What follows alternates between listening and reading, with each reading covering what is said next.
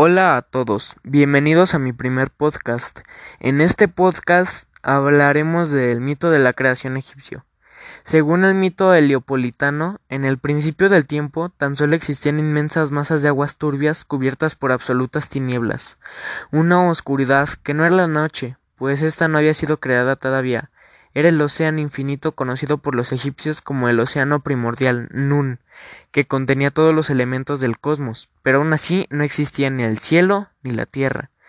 Tanto los hombres como los dioses aún no habían sido creados, no había ni vida ni muerte. El espíritu del mundo se hallaba disperso en un caos inmenso, hasta que, tomando conciencia, se llamó a sí mismo. Así nació el dios Ra, el dios del sol.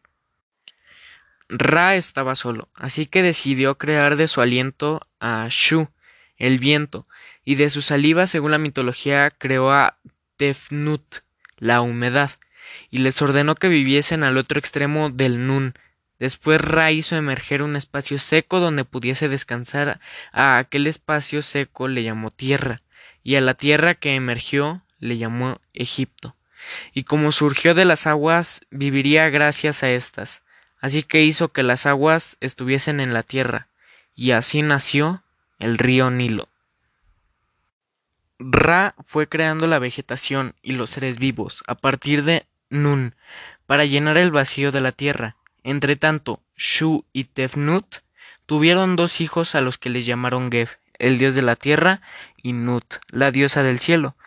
Geb y Nut se casaron, así el cielo yacía sobre la tierra copulando con el Shu, Celoso los maldijo y los separó sosteniendo al cielo sobre su cabeza y sus hombros y sujetando a la tierra con sus pies.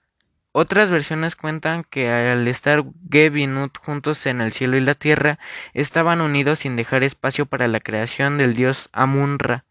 Así que éste le pidió a Shu que separara a sus hijos, sosteniendo a Nut sobre su cabeza y sus hombros. Así que desde aquel momento el viento yacía en medio del cielo y la tierra. Aun así, Shu no pudo impedir que Nut tuviera hijas, las estrellas, así dando origen a la bóveda celeste. Sin tener conocimiento alguno de lo ocurrido con Geb y Nut, Ra había enviado a uno de sus ojos a buscar a Shu y Tefnut para que le dijese lo ocurrido. Pero cuando el ojo regresó sin obtener lo que buscaba, otro ojo había reemplazado ya su lugar, el primer ojo comenzó a llorar hasta que Amun Ra lo colocó en su frente creando así el sol. De las lágrimas de aquel ojo cayeron a la tierra, y nacieron todos los hombres y las mujeres que poblaron la tierra de Egipto. Todas las mañanas Amun Ra recorría el cielo en una barca que flotaba sobre Nut, que ya cubría el cosmos dividiéndose en las aguas sobre el firmamento y las aguas del abismo. Aquella barca de Amun-Ra viajaba por el cielo transportando al sol, iluminando así a la tierra por un periodo de tiempo de doce horas hecho por los egipcios. Cada noche Nut se tragaba el sol, pero éste se regeneraría a la mañana siguiente, y Ra continuaba su viaje por la Duat, el equivalente al infierno egipcio, donde debía cruzar por doce puertas, una por cada hora de la noche.